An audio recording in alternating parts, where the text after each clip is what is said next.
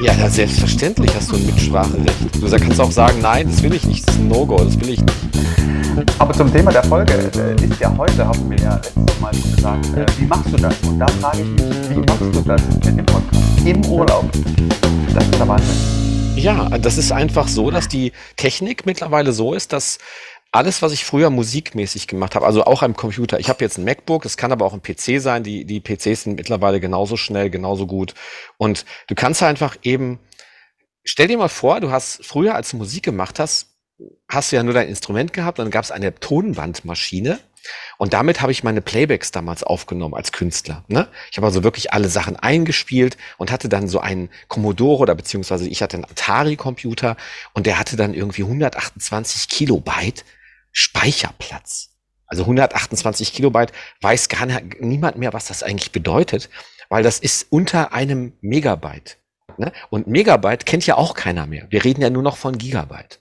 Ne? So, ein, so ein Telefon kaufst du dir mit 64 Gigabyte, die kleinste Version vom, vom Telefon, die du kaufen kannst, glaube ich, hat 64 oder 128 Gigabyte. Das sind also 128.000 Megabyte. Und 128 Millionen oder 1,2,8 Millionen Kilobyte oder irgendwie sowas, keine Ahnung. Also die, diese Speicherdichte ist einfach so immens gestiegen. Und äh, worauf ich raus will, ist, dass alles, was ich früher an externen Geräten hatte, es gibt so diese 19 Zoll Einschübe, die du im Studio hast, Kompressoren, Limiter, ähm, Chorus, Hallgeräte, alles Hardware, was du kaufen musst, es war sackteuer. Und dann natürlich auch Bandmaschine. Vier Spuren war schon, da warst du schon King. Acht Spuren warst du Kaiser. Und wenn du eine Otari oder irgendwas 16 Spur, 32 Spur mit solchen dicken Bändern, wo die früher aufgenommen haben drauf, die geilen Platten, die wir von früher kennen, die haben auf solch breiten Tonbändern aufgenommen und so eine Maschine kostete dann einfach eine Million D-Mark oder Dollar. Ne? Und so ein Studio, an so eine Studioeinrichtung warst du locker, locker bei drei, vier Millionen. Ich meine, bist du heute auch, wenn du heute das neueste Zeug da rein hast, aber die, die Differenz zwischen der Qualität von äh, der Aufnahme ist nicht mehr so extrem hoch. Ne? Das ist so wie vergleichen mit äh, eine, eine kleine CD, die da einschmeißt, die so mümmelig klingt, äh, zwischen einer CD. Ne? Dieser, dieser Quantensprung. Der ist jetzt ja auch bei diesen Computermaschinen da. Und alles, was ich jetzt mache hier, ich habe einen Kopfhörer dran mit diesem Sennheiser-Mikrofon. Das sieht zwar ein bisschen doof aus, aber es macht einen guten Sound. Vielleicht sogar bei mir einen besseren Sound als mit dem Equipment, was ich oben noch nicht richtig eingestellt hatte, die letzten beiden Folgen. Und ich kann alles, was ich produziere, am Computer machen. Und ich habe im Grunde genommen, kennst ja diese Digitalnomaden, die machen ja nichts anderes. Du hast dein Telefon, du hast einen Hotspot, eine Flatrate, kannst überall LTE dich einwählen und ähm, alleine bewegte Bilder, also das hier, was wir hier machen, das war ja vor 15 Jahren noch so, pixelig und so, ne? Ist schon ein bisschen spooky. Richtig, richtig. Wenn du die Kamera auf der Autobahn siehst, wenn, wenn, wenn du diese, diese Pfähle siehst, wenn du irgendwo Autobahn fährst, und dann siehst du da die Kameras, die auf dich gerichtet sind, die mhm. auch während du fährst, mhm. ähm, dir nachfolgen können. Die können die das die steuern das. Ne? Also wenn die interessant, wenn du ein interessantes Nummernschild hast oder so oder ein interessantes Gesicht, dann, mhm. dann gehen die zu, gehen, fahren die dir hinterher. Könnte ich auch ranzoomen, bis in deine Nasenflügel hinein, können wahrscheinlich deine Puppel zählen mit 4, 4K-Auflösung. Also ne, die haben ja alles praktisch verändert und äh, du kannst in Echtzeit diese Bilder übertragen, was unglaublich cool ist. Auf der anderen Seite auch ein ganz großes Potenzial für Verschwörungstheorie bietet. Alles möglich. Ich habe gerade jetzt wieder äh, mit äh, Harald Lesch ein Video gesehen. Ja, äh, der gute Harald. Äh, ich für den, ich bin mit dem auch mal zusammen aufgetreten, in Anführungsstrichen. der, hat eine, der hat eine Sendung gemacht fürs, ich glaube, es war sogar Terra X, mhm. fürs ZDF und da ging es um Geschwindigkeit und da durfte ich äh, mal jonglieren und da haben sie mich mit aufgenommen. Das war ähm, lustigerweise hier in Potsdam. Das heißt, ich hatte kurzen Weg und habe den da mal äh, kennengelernt. Und das ist ja auch ein unglaublicher mhm. äh, Typ, was der an Wissen hat. Und, und ja. es ist unglaublich. Also ja. faszinierend. Ich finde den auch. Ich finde, äh, er ist nicht umstritten, aber trotzdem auch einer von den, ich glaube, von den Guten, die was Gutes im Schilde führen, die also, aufmerksam machen wollen, ohne zu deprimieren, der die Dinge beim Namen nennt ohne mit dem erhobenen Zeigefinger. Manchmal hat er so eine Tendenz, äh, wo du auch merkst, finde ich, wenn er was erzählt, dass es ein Stück weit mh, hm, ja auch sein eigener Frust ist, so, ne? dass das so sich so wenig und dann so langsam verändert. Ja, natürlich, natürlich, natürlich. Eigentlich notwendig wäre, schneller was zu verändern. Ja. Es gibt interessante Menschen da draußen. Ich hatte auch einen Auftritt mit, mit dem Bruder vom Harald Grönemeyer. Oh. Und der Bruder von Harald Grönemeyer, der ist äh, Speaker. Von Herbert Grönemeyer. Von Herbert Grönemeyer, genau. Sein Bruder ist vielleicht Harald, könnte das sein? Äh, genau. Herbert Grönemeyer ist ja der so. Der so kurz, kurz davor ist, kurz davor ist irgendwie so jetzt schafft das endlich, diesen harten Stuhlgang rauszupressen. Nein, also er auf jeden Fall nicht, sondern der Bruder von ihm. Mit ihm war ich auf so einer, äh, so, so, so eine, da war da eine Stadtverordnung, da war mhm. ich ein Künstler engagiert und er hatte halt so einen Vortrag gehalten. Und kann man, kann man mal ganz, äh, kann man googeln, mache ich jetzt auch, damit ich nicht mhm. den falschen Namen vom ja, Bruder ja. sage. Ja. Ich sag Bin mal, gespannt, wie der heißt. ja, und, da, und dann sage ich dir auch noch, äh, da, da könnt ihr auch sehen, Zuhörende, ähm, wir machen hier on the fly, ne? Also Till ja. und ich, wir gucken jetzt mal eben nach dem Bruder von. Das ist ja das Schöne, wir können es ja live auch googeln, oder du kannst es ja live. Der Bruder, der Bruder von Harald Grönemeyer, frage ich. Nein, Herbert. Vielleicht ja. der Bruder von Herbert Grönemeyer ist Harald Lech, man weiß es nicht. Ja? Geil, ja, super. Fängt ja. schon gut an bei dir. Jetzt weiß ich doch nicht mehr, wie man Grönemeyer schreibt. So, Herbert, Bruder von Grönemeyer ist hm, Bruder von Herbert Grönemeyer. Dietrich der, Grönemeyer. Der hat gar der, keinen Bruder. Doch, tatsächlich, äh, na, es gibt hier unter, auch in der Zeitung, genau, so ist er. Der sieht auch fast so aus. Ja. Furchtbar netter Mensch auch und eben ein, eben nicht so berühmt, ne? Und, äh, aber, aber schon, aber schon äh, berühmt. Moment, ich muss mal eben ja. hier alle, alle Cookies ablehnen. Dietrich heißt er, genau. Dietrich äh, ist sehr nett hinter der, hinter der Bühne gewesen, hat auch wirklich eine sehr starke Ähnlichkeit mit äh, seinem Bruder und mhm. Ähm, mhm. ist, er ist erfolgreich und wird in Fachkreisen äh, natürlich wahrgenommen. Und ist der Arzt oder was ist der? Der hat äh, den Weg für Mikrotherapie geebnet und ähm, ist also ein Mediziner. Hm, und der ist eigentlich ein Multitalent der schreibt jede Menge Bücher und war bis 2012 Lehrstuhlinhaber für Radiologie und Mikrotherapie mhm. an der Universität Witten-Herdecke, also in der Nähe von Bochum. also praktisch da, wo er sein Bruder drüber singt. Genau, die Ausnahmepersönlichkeit ist halt der Herbert und äh, der, die haben aber mehrere Brüder und so weiter. Und das, da gibt es auf jeden Fall eine Menge int interessante Informationen. Und das, was er erzählt hat über das Thema, äh, fand ich auch sehr interessant. Also war, war schon cool. Und ähm, ja, ein ganz normaler Typ eben. Ja, klasse, klasse, klasse. Anfassbar. So, damit ist das Thema Dietrich Herbert. Herbert, Dietrich und Harald Grönemeyer vor allen Dingen Harald. Ähm, vom Tisch. Ne?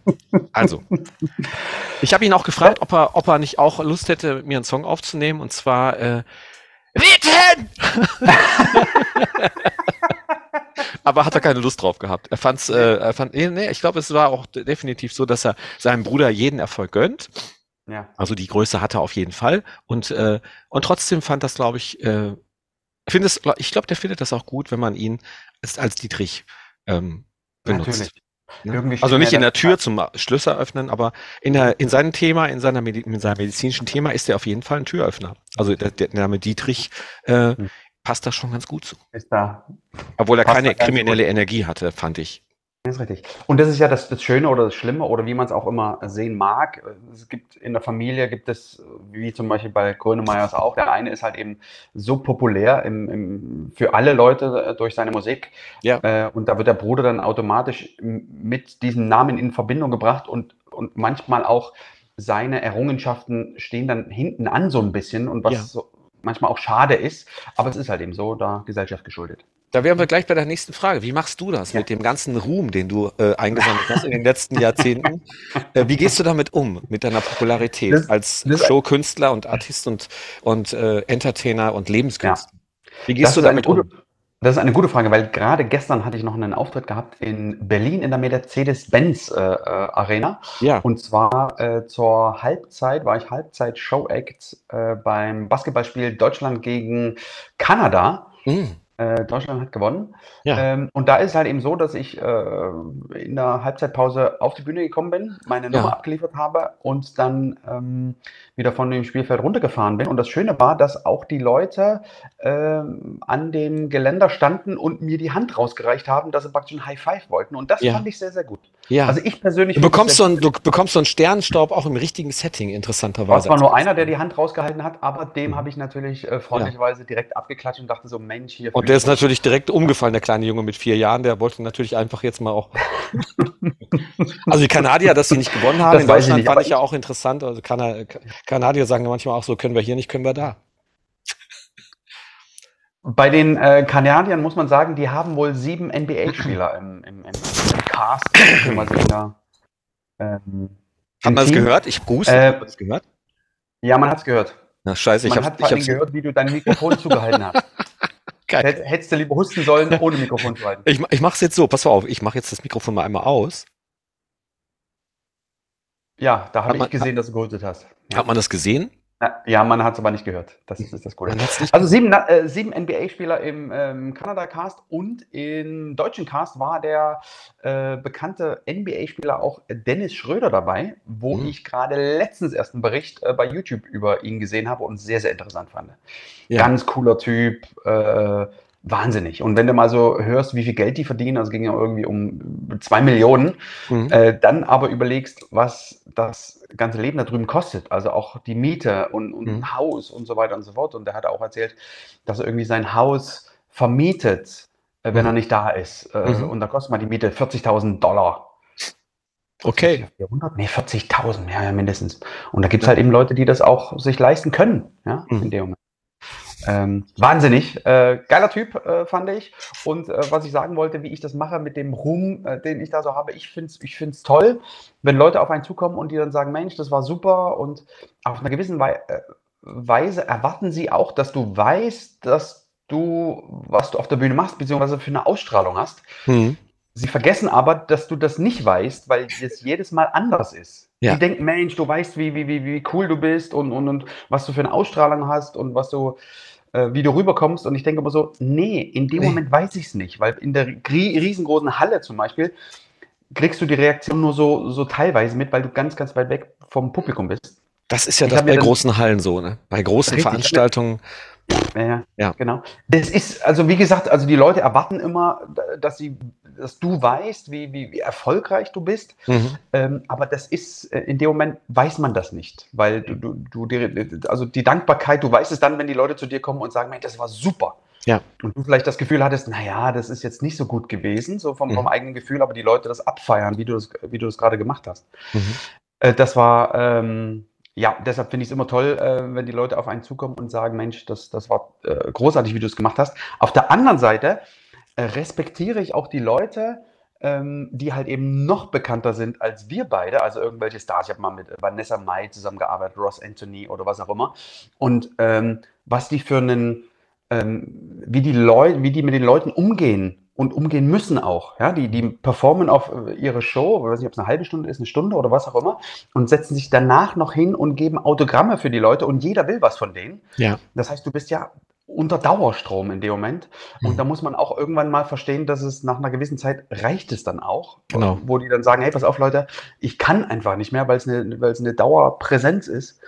Ähm, und respektiere da die Leute, dass die da das da auch so abkönnen. Ja, es ist professionell. Und auch so gut damit ich, ne? Wenn du, wenn du Ja, berühmt absolut. bist, wenn du, wenn du wirklich so eine Reichweite hast und die Leute in deine. Veranstaltung kommen. Naja. Äh, Frank Sinatra hat zum Beispiel auch jedem ein Autogramm gegeben, dem er begegnet ist. Habe ich Ja. gelesen damals, ne? Das, der war ja Ja. so auch unglaublich bekannt und Mhm. aber egal wer gekommen ist, hat immer gesagt so, nein, das sind die Leute, die haben mich groß Ja. gemacht. Ne? Absolut. Und das haben viele gro- große Stars auf dem Schirm, auch Schauspieler. Mhm. Und, Mhm. ähm, und einige aber nicht. Es gibt auch genau das Gegenteil, so, die, die dann irgendwann komisch werden. Und da denke ich, früher habe ich dann auch gedacht, so, mein Gott, die verhalten sich aber echt nicht nett ihren Fans Mhm. gegenüber. Auf der anderen Seite, wie du schon gesagt hast, glaube ich auch, dass es zu viel wird manchmal. Ich kenne das aus dem Speaker, aus der Speaker-Szene. Wenn du, ähm, wenn du eine gute Keynote gehalten hast oder ein geiles Seminar gemacht hast und äh, die berühmten Leute vor allen Dingen, die natürlich auf der Bühne stehen, im Publikum sitzen dann einfach drei, 5.000 Leute, keine Ahnung, und mehr. Aber auch wenn da 700 oder 1000 Leute stehen und die wollen nach der Veranstaltung gerne dann noch einmal zum Anfassen den, den Speaker haben, ne? einmal die Speakerin, einmal kurz noch mal kurz connecten ne? und ein, zwei Worte sagen und diese ein, zwei Worte mal 1000 ne? multipliziert vor einer Fotowand oder einfach nur, lass uns mal noch mal ein Selfie machen. Das wird irgendwann so anstrengend, weil du jetzt zu jedem diese hohe Energie halten musst. Ich kenne das wie machst du das nach dem Auftritt? Äh, ich, ich, bei mir ist es so, wenn ich, also nach dem Auftritt habe ich ja, komme ich aus High Level runter. Ich habe mich selber ja praktisch an diese 100 Prozent gefahren und die will ich auch abliefern. Eigentlich sind so 20 Prozent noch mehr dabei irgendwo, ne, dass ich die noch draufpacken kann, falls ich mal irgendwo versemmel. Aber hm, ich gehe halt eben in diesem hohen Energiezustand für diese relativ kurze Zeit auf die Bühne. Dann komme ich runter und merke so, äh, das ist immer noch da, dieser Level. Ne? Du gehst durchs Publikum, die Leute sehen dich, manchmal gehst du halt nicht backstage, sondern musst auch durchs, durch die Leute gehen bei unseren Veranstaltungen. Äh, wenn du keine Bodyguard hast, dann kommen die halt eben auch zu dir und wollen High Five haben, wollen mit dir kurz nochmal sprechen und dir irgendwie ihre, ihre Emotionen auch mitteilen. Ne? So, das war ganz toll und so weiter. Und ach, was machen sie denn tagsüber? Da wollte ich in Gespräche verwickeln. Und das ist wunderschön, weil ähm, es für mich natürlich auch äh, diese andere Seite ist. Weil ich habe ja auch so meine Helden, wenn ich dann sehe, so, ach ja, das finde ich super toll, mit dem würde ich gerne noch mal sprechen. Ne? Und, ähm, und groß, ganz große Stars, Tony Robbins zum Beispiel hier, dieser Speaker aus Amerika, der war jetzt hier bei Greater, mhm. der, da kostete das VIP-Ticket am Schluss nochmal 3500 Euro. Und das läuft so ab, du kommst dort rein, er steht vor so einer Fotowand, er nimmt dich in den Arm, sagt, hey, alles gut mit dir? Und äh, dann machst du ein Foto mit dem und das war's. Ne? Und, und er sucht ganz explizit halt einfach dann nach der Veranstaltung, sagt er, okay, ich mache das, aber es kostet Geld, weil ich habe die Energie dafür nicht mehr. Ne? Ich habe jetzt vier Stunden durchgeballert und ich mache jetzt gerne noch eine halbe Stunde oder eine Stunde ähm, VIP-Shooting ähm, oder ein bisschen drei, vier Smalltalk-Sätze mit bestimmten Leuten, die sich das leisten wollen. Ansonsten bin ich raus und mach, gebe einfach meinen Content raus und mache eine Doku oder mach das oder mach das. Ne? Und ich merke auf jeden Fall, dass mich das total freut, wenn die Leute nach meinem Auftritt kommen und ich mir auch die, die, Zeit dafür nehme. Ich bewundere auch die, die wirklich eine Stunde da sitzen, Autogramme geben, ihre Bücher signieren und immer freundlich sind und immer lächeln. Und äh, zum Schluss möchte ich dazu kommen, dass energetisch ist es so, dass ähm, ist, ich habe auch schon Leute erlebt, die gesagt haben, ich kann keine Umarmung mehr geben. Ich habe jetzt schon so viele Leute gedrückt und umarmt, die mir ihre Herzlichkeit schenken wollten. Also gerade im Speaking, der Speaker-Szene ist das so dass die da einfach sehr auch auf Tuchfühlung gehen und die Menschen das auch gerne machen. Also die Leute, die einen Vortrag gehalten haben oder ein Tag, Tagesseminar gemacht haben, wenn es dann vorbeigeht, dann sind die alle so aufgeladen, die Leute im Publikum, dass sie gerne das nochmal zurückgeben möchten, wie dankbar die sind. Und dann wirst du halt so aufgeladen mit Dankbarkeit, dass du irgendwann nicht mehr kannst. Dann kannst du auch nicht mehr Dankbarkeit noch mehr annehmen. Dann denkst du so, das wird jetzt irgendwie merkwürdig. Und das sind dann die Leute, die dann auch weggehen und die vielleicht den Eindruck machen, so, jetzt ist aber arrogant, ne, geht jetzt weg, wie krieg ich jetzt, jetzt kriege ich keine Umarmung mehr, kein Dankeschön, möchte ich doch gerne teilen und so, aber vielleicht auch der, an der Stelle mal zu verstehen, so, Künstler sind nicht arrogant, sondern die beschützen sich vielleicht auch selbst vor Überforderung, ne, weil sie haben schon abgeliefert, haben dich begeistert und am Ende brauchen die vielleicht auch einen Rückzugspunkt. Ne? Dieser Moment in der Garderobe, wenn ich alleine bin, vor diesem Spiegel sitzen, sitze, kennst du ja noch, ne? Also jeder, der sich einen Zirkus vorstellt mit so einem Zirkuswagen, wo der Clown nach der Vorstellung der die Leute zum Lachen oder zur Begeisterung gebracht hat, dann in diese Ruhe reingeht, das ist auch guter Moment, finde ich, alleine zu sein, nach dem Auftritt. Für mich. Ich mag das auch nach zu, zu Hause zu, äh, nach Hause zu fahren und alleine im Auto zu sitzen. Und die Fahrt zurück ist auch so, so ein Runterkommen. So, ich bin gerade eingetaucht in diese künstliche, in diese Anderswelt und komme jetzt zurück in mein normales Leben. Ich habe ein normales Leben, egal ob ich auf einer Bühne stehe vor 8000 Leuten, vor 10.000 Leuten oder vor 300 Leuten. Spielt keine Rolle. Du stehst auf einer Bühne und du stehst irgendwie erhö erhöht und kriegst so einen Status, der nicht wahr ist. Ich bin auch nur auf der gleichen Ebene wie alle anderen Menschen. Und gibst den Leuten jetzt als Speaker und auch ein gewisses Wissen mit, was du dir natürlich äh, angeeignet hast, äh, was die Leute dann in dem Moment auch äh, mitreißt oder äh, animiert, um selber über gewisse Sachen nachzudenken oder über sich selber oder über eigenes Leben oder über eigenes Wissen. Definitiv. Und genauso ist es ja letztendlich auch im, im Artisten, im, im, Künstlerjob, dass die Leute äh, einfach den Moment vergessen, weißt du, mhm. mit Stress oder was auch immer. Und Inspiration haben durch dich, weil sie einfach sehen, guck mal, der macht das, wie ist der da hingekommen? Genau. dann kommen auch die Fragen, ne? Wie lange haben sie denn trainiert? Wie ist das möglich? Ja, genau. Ne? Genau, genau. Haben sie sich schon oft hingelegt und dann sagst du, no, we don't go there, we don't go there, we don't think about that. immer die gleichen Fragen, immer die gleichen Fragen. Genau. Ich muss aber ganz ehrlich sagen, dass wenn ich andere Künstler sehe, also egal in welchem Bereich, stelle ich die gleichen Fragen. Weißt du? Ist dir denn dann schon mal was passiert? Was, was ist denn da passiert? Immer die gleichen Fragen. Also das sind. Das Kann man davon leben? Wie man, ja, zum Beispiel, aber wenn jetzt, wenn jetzt, äh, weißt du, so, so spektakuläre Sachen, weil die, die, die, die Sachen, die so leicht aussehen oder die so spektakulär sind mit dreifachen Salto oder was auch immer oder irgendwelche Breakdancer, die ich da sehe, die haben sich so oft verletzt, mhm. dass ich mich ja. dann immer frage, Mensch, Leute, ähm, ihr wisst es doch eigentlich vorher, aber die, die machen das einfach, weil sie Spaß an der Freude haben. Und, und das, was dann rauskommt, ist der Wahnsinn, ist der helle Wahnsinn. Also wie gesagt, ich habe die gleichen Fragen wie normale, in Anführungsstrichen, das normale Publikum halt eben auch. Also ähm, wir nehmen uns da nicht viel, aber die, die entscheidende Frage ist erstmal mit dem Fame nach dem Auftritt, aber wie machst du das vor dem Auftritt? Ich hatte gerade wieder so eine Situation gehabt, oder in letzter Zeit eigentlich relativ oft, dass ich sehr, sehr nervös bin und ich so ein bisschen an mir zweifle, an dem, an dem Können, was ich, was ich kann, und ich dann selber zu mir sagen muss, Mensch, Till, beruhig dich, du hast geübt dafür, du weißt, dass du es kannst. Das ist jetzt ein ganz anderes Umfeld, aber du musst sehen, dass du dich versuchst, zu, äh, bei dir zu bleiben. Und dann spreche ich ähm, auf der Bühne äh, manchmal wissentlich, manchmal unwissentlich ähm, mit mir selber, wo ich sage, ruhig Till, ruhig, das ist eine Kombination, die du jetzt machen musst. Danach kommt dieser, äh, kommt dieser kurze Break, wo du eine andere Frequenz machst. Ähm, also ich merke selber auch, dass ich mich extrem äh, konzentrieren muss. Mindset. Ähm, Dein Mindset, ja, ist, ja, dein Mindset ja. ist natürlich geschärft dadurch, dass du schon so eine große Routine hast. Wie viele Jahre arbeitest du jetzt auf der Bühne? Wie viele Jahrzehnte bist du jetzt Nächstes dabei? Jahr werden es 30. 30 Jahre. 30 Jahre. Ich bin jetzt 34 Jahre dabei. Und vorher auch Musik gemacht. Ich bin ein bisschen älter als du, glaube ich. Aber ich finde es auch, äh, ja. Lamp Lampenfieber ist wirklich das ähm, Prüfungsangst. Also es ist eine Art von Prüfungsangst. Sehr unangenehm finde ich Lampenfieber, weil es dich eigentlich total rausschießt, wenn du dich drauf einlässt. Du hast alles geübt, du kannst alles, du weißt, dass es im Proberaum und in deinem Raum äh, und auch auf anderen Bühnen funktioniert hat und trotzdem hast du vorher so eine diese Übernervosität, nicht die, nicht die Konzentration, den Fokus, der ist ja gut, ne? Also so eine Anspannung im Körper zu spüren und so, jetzt geht's gleich los und du merkst so ein bisschen einen erhöhten Herzschlag, ne? Adrenalin wird freigesetzt und du bist voll wachsam und alles ist okay. Und dann gibt's so diesen Mühe der drüber, wo du alles verlierst, wo du nicht mehr klar denken kannst, wo du in Angstmodus reinfällst, ne? Also in der Psychologie nennt man das ja die vier, vier Fs, ne? Fight, Freeze, Flock und ähm, Fight kämpfen, einfrieren, erstarren, ähm, um Hilfe rufen, ne, sich irgendwie zusammenrotten mit Leuten und eben, ähm, was war das dritte? Äh, fight, freeze, flock, äh, zusammenrotten und äh, flight, flüchten, abhauen.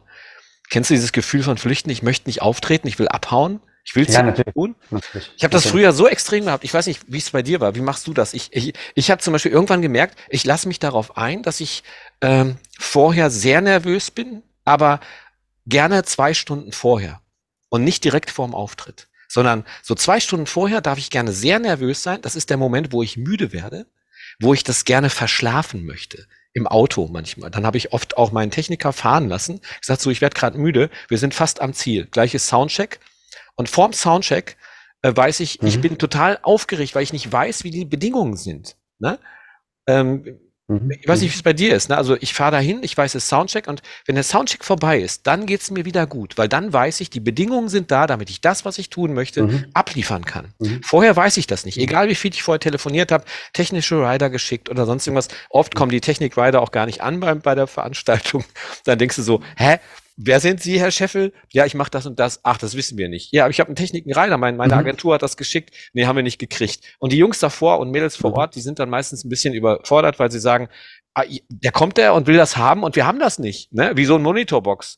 Wofür? Steht hier nicht drin in unserer Anweisung. Ich sage, ja, aber ich brauche so ein Ding. Ich muss mich ja selber hören können auf der Bühne. Also für die, die jetzt nicht auf der Bühne stehen, ein Musiker mhm. auf der Bühne braucht einen Monitor, damit er sich selbst hört. Bisschen blöd, mhm. aber ist halt doof, wenn du was machst und irgendwo zu Musik spielen sollst und hörst die mhm. Musik nicht. Also mhm. das ist der Hintergrund dazu. Und dieses Lampenfieber, äh, das in den Griff zu kriegen, da habe ich auch viele Jahre für gebraucht, muss ich sagen. Und ich habe es immer wieder mal, je nachdem, aber es hält sich wahnsinnig gut in Grenzen. Und ich weiß mittlerweile auch, diese Müdigkeit hat was von, ähm, hat was von, ich möchte das gerne vermeiden. Ich möchte das gar nicht machen. Auf der einen Seite liebe ich das, auf der anderen Seite möchte mhm. ich nicht diesen Druck haben. Mhm, ich weiß aber, mhm, dass ich mhm. dafür belohnt werde. Ich werde erstmal gefeiert dafür, dass ich das mache. Ich kriege dafür mein Geld. Ich liebe das so, auf die Art und Weise Geld zu verdienen. Und mhm. bin froh, dass ich aus diesem normalen Job damals rausgegangen bin vor 34 Jahren und meine Selbstständigkeit mhm. gefunden habe. Aber ähm, diese Nervosität ist halt geblieben. Aber die Dosierung und die, das Umgehen mit dieser Prüfungsangst, das ist jedes Mal eine Prüfung auf der Bühne für mich. Ich prü werde geprüft. Wenn ich abliefere, werde ich, kriege ich gute Noten. Wenn ich nicht abliefere, kriege ich, oh, ne? Und irgendeiner singt, Bochum, ich komm, komm zu dir. Deshalb muss ich ganz ehrlich sagen, also wir stehen ja, wenn wir auf der Bühne sind, du ja genauso wie ich, sind wir alleine auf der Bühne. Ja. Das heißt, diese ganze, der, der ganze Hass oder der ganze Hate auch den ganzen Spitzensportlern gegenüber, selbst wenn es Fußballer sind oder wie auch ja. immer, dass die jeden Tag abliefern müssen und ja. aber auch nicht jeden Tag abliefern, ja. kann ich in dem Moment nicht verstehen, weil äh, wenn du als Zuschauer da sitzt, klar, erwartest du einfach Höchstleistung. Also das ist ja bei uns auch. Wir üben ja, wir trainieren ja je, jeden Tag, um dann äh, abzuliefern. Aber es funktioniert nicht immer, aus welchen Gründen auch immer. Und deshalb, mhm. äh, wenn ich dann so äh, äh, Veranstaltungen sehe, wie gesagt, lass es jetzt mal beim, beim Sport sein und, und es funktioniert halt eben nicht hundertprozentig, dann, dann ist es ja immer die Frage, warum ist das so gewesen? Also haben die einen schlechten Tag gehabt? Äh, stimmt was in der Mannschaft nicht? Sind sie mhm. lange geflogen? Äh, es gibt ja ganz, ganz viele ähm, Komponenten, die da, die, da, die da mitspielen und das halt nicht immer auf dem, auf dem ja. äh, obersten Level ist. Das ist ja wie beim, beim, beim Fußball bei Bayern München. Alle erwarten, dass die immer gewinnen. Weißt du, was ich dich will? beim Fußball gewesen, aber das ist ja wie bei Bayern München, wo ich dann, ja. alle erwarten, dass die gewinnen. Ja. Äh, viele wollen aber, dass sie nicht gewinnen. Und, und ja. wenn die mal nicht gewinnen, dann ist der, ist der, ist Dann freuen die sich. Ist die Disku ja, die, die, die, das nicht wollten, richtig. Äh, aber äh, die, die erwarten, dass Bayern München immer gewinnt, ist dann immer die Frage, warum haben die jetzt mal äh, ja. hundertprozentig abgeliefert? Also was war jetzt hier das Problem? Und das ist, liegt ja, ja am, wie gesagt, an ganz vielen Umständen. Ähm, man kann nicht, äh, wie gesagt, 365 Tage einfach abliefern. Das geht bei uns genauso. Manchmal bist du einfach fällst du in so ein Loch aus welchen Gründen auch immer, weil du ja. denkst, ist das überhaupt richtig, was ich hier mache? Äh, macht das noch Spaß? Mhm. Äh, es gibt ganz viele Komponenten, die dann einfach mitspielen. Äh, ja. wo man auch gerne mal zweifelt. Also ich an mir selber auch, wo ich dann denke, ey, ist, ist menschlich, ja. Viele, viele also, Menschen glauben ja auch, dass, dass das, dass, äh, so, wenn die Leute so hören, ja, Melancho ich habe heute meinen melancholischen, ne, wenn, wenn Leute sagen, ja, ich bin heute depressiv oder ich bin verstimmt, ne, das ist normal. Also auch Artisten, Künstler, Musiker haben natürlich genau diese, diese Verstimmung. Und weißt du, was ich nicht verstehe beim Fußball? Also nicht, nicht, nicht nur beim Fußball. Also was ich nicht verstehe, ist Japanisch. Ja. Aber was ich auch nicht verstehe, ist, dass nach dem Fußballspiel die Leute interviewt werden. Und da bin ich froh, dass es bei unser, unseren äh, Arbeiten nicht, nicht solche, nicht solche Fragen gibt. Ne? So, was ist falsch gelaufen, Herr, Herr ja. Schleinitz? Ne? Wieso ja. haben Sie da, wieso haben Sie da eine Keule verloren? Ne? Was hätte besser sein können? Ja, und, und, dann, dann musst du dann sagen, ja, ja, ich äh, habe da die Keule verloren. Du erzählst dann nochmal, dass du die Keule verloren hast. Ja, ne? Und ich bin dann an der Stelle so ein bisschen gestrauchelt. Das muss ich nächstes Mal besser machen. Ja. Und es ist so eine, wie Weil so eine Qual. Manche rausgegangen ist. Ja, genau. Ich habe mitbekommen, dass jemand rausgegangen ist. Ja. Ja, aber das darf sie doch nicht ablenken. Doch, das in dem Moment hat sie ja. mich abgelenkt. Ich habe es persönlich genommen. Ich hab's, ja, und ich genau. habe gesehen, wie jemand rausgegangen ist. Und ich habe mich die ganze Zeit gefragt, warum ist diese Person jetzt rausgegangen? Ja, Pipi machen einfach. Äh, zum Beispiel. Also ne? es war nicht mal persönlich, sondern der wollte Nein. einfach, der musste auf Klo oder, ja. oder seine Mutter hat einen. Vielleicht musste sich die Person einfach übergeben. Was und, auch immer. Und nicht Vielleicht wegen dir, sondern zu viel getrunken. Richtig, oder er hat eine Nachricht bekommen oder was auch immer. Oder bei Instagram gab es halt eben einen Kommentar, mhm. warum ja. er denn jetzt gerade äh, bei der Veranstaltung Till, du, hast, du gibst mir gerade so eine Steilvorlage. Ne? Das ist das ja. Klassische, warum ich überhaupt mit Persönlichkeitsentwicklung angefangen habe, zusätzlich zu meinem Künstlerberuf. Ja. Also ich mache ja, ja, bin ja weiter auf der Bühne als Künstler. Mir hat das, weil ich auch so viel Lampenfieber hatte und weil ich so viele Kollegen, Kolleginnen gesehen habe, die mit Lampenfieber richtig Thema haben. Ne? Also es gibt mhm. Leute, die müssen vorher sich tatsächlich übergeben, die müssen, die kriegen, die fangen an zu schwitzen, die können den ganzen Tag nichts essen, mhm. weil die so eine Angst vor dem Auftritt haben. Sie mhm. lieben den Job, aber sie haben mhm. Angst davor und machen dann, versuchen irgendwie Meditation oder sonst was. Und ich habe mit äh, Persönlichkeitsentwicklung angefangen und mit den Techniken dazu. Und eine klassische Technik in der Hypnose oder auch beim, vom, beim NLP ist Reframing. Also du setzt das, was du siehst, erstmal in einen anderen Rahmen. Mhm. Ne? Du schaust dir an, was passiert da gerade. Ist es etwas, was es mit mir zu tun hat oder doch nicht? Und mhm. ähm, zum Beispiel, wenn du auf der Autobahn fährst und hinter dir jemand überholen möchte und drängelt. Früher mhm. hätte ich mich darüber aufgeregt. Heute mhm. fahre ich einfach ganz cool rechts ran und mhm. lass die Person weiterziehen. Mhm. Weil es könnte sein, dass dieser Mensch gerade ähm, gar nicht aggressiv gegen mich ist, sondern irgendwie tatsächlich ein echtes Problem hat, denn er hat einen bestimmten Termin, zum Beispiel kommt er gerade von seiner Geliebten und muss jetzt zu, nach Hause pünktlich Mittagessen und hat es irgendwie nicht geschafft und hat echten Stress. Und ja, der hat natürlich sich vielleicht falsch entschieden, aber Tatsache ist, es hat mit mir überhaupt nichts zu tun gehabt, dass der drängelt und blinkt, weil der denkt einfach nur, ich möchte gerne mit meiner Frau zusammenbleiben. Ich habe Scheiße gebaut. Warum ist mir das nur passiert? Ne, sowas zum Beispiel. Und äh, und dieses, dieses Umsetzen von, von dem, was andere Leute denken, also du kannst ja nicht ja, ja. in den Kopf von anderen Menschen schauen. Wenn jemand aufsteht während deines Auftritts und du guckst mhm. ihn an und mhm. er schaut dich böse an, in mhm. deiner Wahrnehmung. Ne? Mhm. Oder er guckt dich gar nicht an und mhm. verhält sich fast unverschämt mhm. dir gegenüber, läuft direkt mhm. vor deiner Nase so links, rechts rüber und geht einfach raus, ohne sich umzudrehen. Du sprichst ihn an, die Person, und sie reagiert nicht darauf. Und du merkst so, das verunsichert dich, weil diese Person findet dich offensichtlich total scheiße. Nein, nein. Ne? Die Frage ist halt einfach, wie kannst du auf diese Situation anders gucken? Und sie dann anders für dich verorten, weil ich weiß nicht, was in dieser Person gerade gedacht wird. Ich weiß nur, was ich gerade anfange zu denken. Absolut. Und die geile Scheiße ist, äh, die Gefühle in deinem Körper, Lampenfieber, äh, Prüfungsangst, das sind ja Gefühle, die kommen erst dann, wenn du den Gedanken vorher gedacht hast. Nämlich mhm. den Gedanken, der destruktiv ist und deine Person abwertet. Mhm, mhm, und das heißt, die Abwertung findet in dir statt. Und in dem Moment fängst du an, dich scheiße zu fühlen, weil dann erinnerst du dich an Situationen, mhm. in denen du dich schon mal so gefühlt hast. Dann machst du davon mehr und immer mehr und du fühlst dich immer mehr scheiße. Und dann ja. spiele ich falsche Töne, dann rede ich dummes Zeug auf der Bühne, dann vergesse ich meinen Text und dann ist mein Auftritt weniger schön. Und am Ende kommen Leute immer noch sagen, das war aber toll. Und ich denke dann so, hä? Wie? War doch gar nicht toll. Ich habe doch nur 70 Prozent geliefert. Mhm.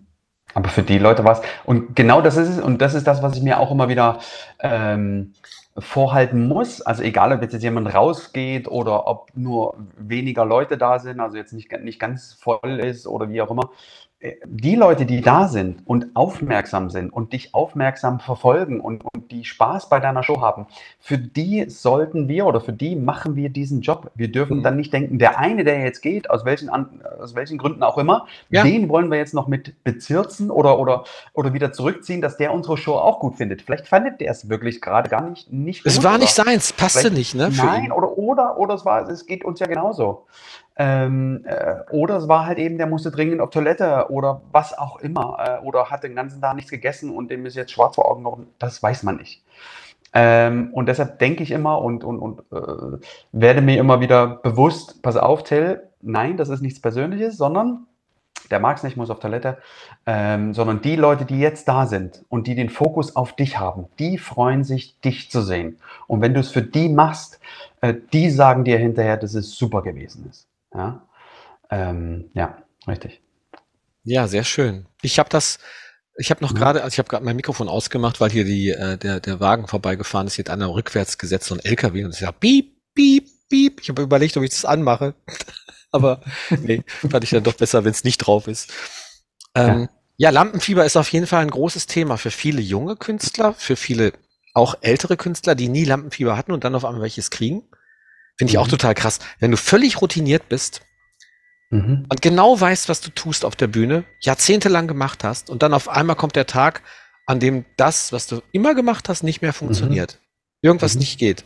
Meine Mutter hat mir mal erzählt, sie wusste, im Hansa-Theater in Hamburg haben die äh, ihre, die hat, meine Mutter hat auch eine Handvoltige gemacht. Also sie hat, ihr Bruder hat sie hochgeschmissen, sie hat Saltos gedreht, hatte ein Tablett mhm. mit mit äh, mit Cognac-Gläsern äh, auf dem mhm. Tablett war natürlich mhm. festgeklebt, aber sah spektakulär aus. Sie hatte ein Tablett mit Cognac-Gläsern, ist dann mit diesen Cognac-Gläsern auf mal ihren Bruder zugerannt. Er hat sie dann ein, mhm. mit einem Tritt hochgeschmissen. Sie hat dann sich klein gemacht und hat mit den Cognac-Gläsern gefüllt natürlich ähm, einen Salto rückwärts gemacht. Und mhm. er hat sie wieder aufgefangen. Ne? Das war so ein, mhm. einer von den Tricks. Und ein Armer auf den Kopf gemacht und sowas. Ne? Mhm. Ist denn damals die The Randolls. Ähm, also meine Eltern hatten, meine Mutter hatte diesen Namen schon vorher. Es gibt auch noch so eine ikarische Nummer, die heißen auch so. Aber meine Mama hat den Namen vorher gehabt. Auf jeden Fall, meine Mutter, Mutter lebt aber nicht mehr und ihr Bruder auch nicht. Und die hat mir dann gesagt, Dirk, es war so, wir haben das jeden Tag gemacht und dann stehe ich auf der Bühne und es sind drei Schritte, die ich machen muss, damit ich mit dem linken Fuß mhm. bei meinem Bruder in der Hand mhm. lande mhm. und er mich schmeißen kann. Und sie wusste nicht mehr, wie sie anfängt. Mhm. Mit welchem Fuß fängt sie jetzt an? Sie stand da und es war einfach weg. Und es ging über, über mehrere Tage, dass sie einfach jeden Abend diesen Moment hatte, so, wie geht's jetzt? Und das ist so ein Moment, wo du wenn der Beginn nicht mehr klar ist und mhm. alles andere wird dann, wird dann bröselig, ne? Dann, dann, mhm. dann ist alles andere auch in Frage gestellt. Und das ist so krass, was, äh, was wir als Künstler oder als ja. Musiker, wenn wir auf der Bühne stehen, für ein Mindset auch haben. Also welche Routinen da, da abgespeichert sind als Autoloops, als Autopiloten, mhm.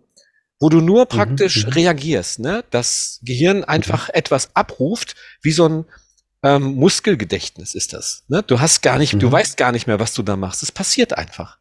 Mhm. Es gibt nur von mhm. Anfang, nur vorne so ein Trigger, so, so ein Punkt, so, und dann läuft so ein Programm ab, so wie Zähneputzen, so, wo du dir auch dabei Zeitung lesen kannst. Ne? Du musst dich nicht mehr auf irgendwas konzentrieren. Das Körperliche, diese Reaktion fun funktioniert automatisch. Und äh, da kann man, kann man viele coole, spannende Sachen machen, ähm, um weniger Lampenfieber zu haben schneller dahin zu kommen, wie machen die Profis das? Wie machen die das, wenn die äh, fertig sind mit der Welt und sich nicht mehr trauen, auf die Bühne zu gehen oder die Schauspieler, die fertig sind, die dann anfangen zu saufen oder Drogen zu nehmen, um ja, irgendwie ruhig zu bleiben. Da mhm. gibt's viel, viel bessere Methoden, um sein Mindset zu ähm, kalibrieren, sag ich mal. Und da ist ja auch immer die Frage, wie sind die Leute da hingekommen? Was war der Auslöser? Also wenn es jetzt um, um, um hm. Saufen, Drogen, was auch immer geht, ja. ähm, sind sie beeinflusst worden von irgendwelchen Leuten? Haben sie einen... einen ja, gerade in der Musikerszene ist es so, ne? Ach komm, trink doch einen Obwohl, mit, auf einem Bein kann man nicht stehen. Ja, ja, natürlich, klar. Also ich bin ja da auch äh, strikt dagegen. Also wie gesagt, bin ja, bin ja, trinke ja auch gar nichts. Ja. Äh, obwohl ich sagen muss, als Jugendlicher zur Jugendweihe von einem Freund von mir, äh, da habe ich damals auch noch getrunken und das war so süß. Oh. Der Wein war so süß, dass ich direkt aus der Flasche getrunken habe. Ja. Ähm, also lecker, das, lecker. Das gibt es halt eben schon, aber ich, ich, ich brauche das nicht. Ich kenne das aber auch bei vielen Musikern, die halt vorher erstmal einen, keine Ahnung, ein Bierchen, einen kurzen, ja. einen, ja. einen, einen, trinken müssen, um, das ist die Frage, ich weiß es nicht. Also es, es hat sich schon so etabliert, weil man macht das. Aber was war der Auslöser davon? Mhm. Ja, das heißt, was war der Grund, dass man damit mal angefangen hat und dann nicht Nein sagen kann? Mhm. Ich glaube auch so ein Gesellschaftsding, dass man bei gewissen Sachen nicht Nein sagen kann. Und das ist halt eben schade, warum dann immer äh, gesagt Kannst wird, du trainieren, ne? Nein, nein, nicht Nein sagen kannst du, also Nein sagen kannst du trainieren. Ja. Weil Nein im Außen ist immer ein Ja für dich. Ja, natürlich, klar, aber das, das, das, das, die Größe zu haben und auch dafür akzeptiert zu werden. Und das bin ich. Wenn ich sage, ich trinke einfach nicht, dann ja. sagt man, okay, alles klar, ja, der, der, trinkt einfach nicht. Aber es gibt halt eben auch viele Sachen, wo gesagt wird, hey, warum trinkst du denn nicht? Mhm. Und ich frage mich dann, ja, ja wieso sollte ich denn? Warum trinkst du denn? Ja, genau. Ich sage, warum trinkst du nicht mal nichts? Also mhm. das ist dann immer so eine, und da ist auch ein Thema zum Thema, äh, wie machst du das? Ich möchte es einfach nicht, ich mhm. brauche es nicht ja. ähm, und ich muss mich nicht ähm, es geht jetzt darum, dass ich mich nicht. Naturstoned. Nicht du bist einfach naturstoned. Ich bin. Das hat man mir auch schon ganz oft gesagt. Und ich finde das auch so schön. Weißt du, wir beide, wir haben ja jetzt auch schon, also jetzt reden wir auch schon 40 Minuten ungefähr. Ja. miteinander und ich, ich merke einfach so, wir sind immer im Flow, wir haben beide nichts getrunken, wir haben nichts in die Füße gespritzt, kein Haschisch ja. in die Nase gepfiffen oder sonst irgendwas. Und wir können einfach äh, drauf losquatschen, auch in der Gesellschaft. Du ja auch. Du kannst dich sofort, du bist einfach Klar. ein unterhaltsamer Mensch, sehr angenehm, mit dem äh, ich gerne quatsche. Und äh, dich bei einer Fete dabei zu haben, bedeutet, dass man dich eben, du bist wie so ein Katalysator, weil wenn's, wenn du da bist, dann gibt es auch Gespräche. Also ich, wir haben uns, wir haben uns, egal wo wir uns treffen, wir reden immer in einem durch, weil wir beide so viele Sachen zu erzählen haben oder auch so interessiert sind an anderen Menschen. Und das ist vielleicht so der Schlüssel. Wie machst du das, äh, dass du so ein ausgeglichenes Leben führst, obwohl es so ein aufregendes Leben ist und auch so ein unnormales Leben ist? Ohne Alkohol, ohne viel Drogen. Richtig. Ohne viel, wenn du das schon so sagst. Ja, Tatsache ist, wir können, ich kann ja trinken. Ist ja nicht so, dass ich nicht mal ein Bier trinke oder auch schon mal Ja, ja. beschwipst bin. Im Ja. Gegenteil, ich mache das auch gerne. Aber die Frage ist halt, die, die Dosis macht halt das Gift. Ich kann halt wochenlang, monatelang gar nichts trinken und dann bin ich auf einer Feier und dann denke ich so, ach, so ein Wein jetzt oder so ein Ramazzotti oder so. Ich mag auch so süße Zeug, Mhm. ne? was Mhm. so schmeckt, weil du das vorhin gesagt hast mit dem süßen Wein. Äh, nur nicht zu viel, weil ist klar, wenn du eine ganze Flasche Apfelkorn getrunken hast, war zwar süß, aber danach willst du das nie wieder trinken. weil es einfach dann wirkt, dann, dann, dann kriegst du so einen Würgereiz, wenn du das nur riechst, das Zeug. Nur Leute Ja, auch- das mit diesem genau. Piano oder ach, ganz, ganz furchtbare äh, Liköre und so. Ja, ja, wahrscheinlich, wahrscheinlich. Aber das haben wir ja alle schon durch. Da können wir äh, das nächste Mal drüber sprechen. Wie machst du das oder wie hältst du dich davon fern oder wie Ja. gehst du darauf ein?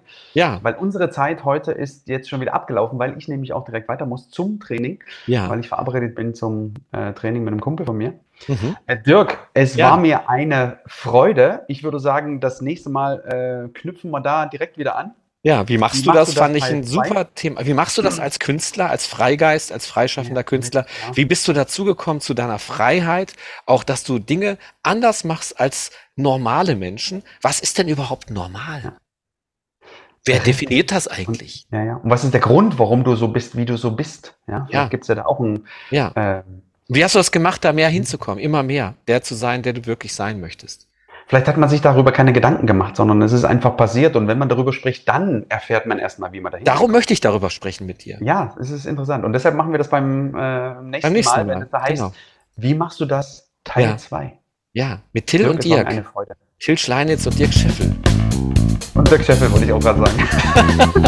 Habe ich dir vorweggenommen. Dirk Scheffel und Phil Schleinitz. Und wir freuen uns, wenn ihr wieder dabei seid und reinhört bei Wie machst du das? Teil 2 mit Phil Schleinitz. Nein, nein, nein, drei. Wir sind jetzt bei drei. Beim dritten Mal schon. Nee, doch Ich nicht. habe das jetzt Stimmt, schon das, aufge... Nee, nee, das ist der Teil.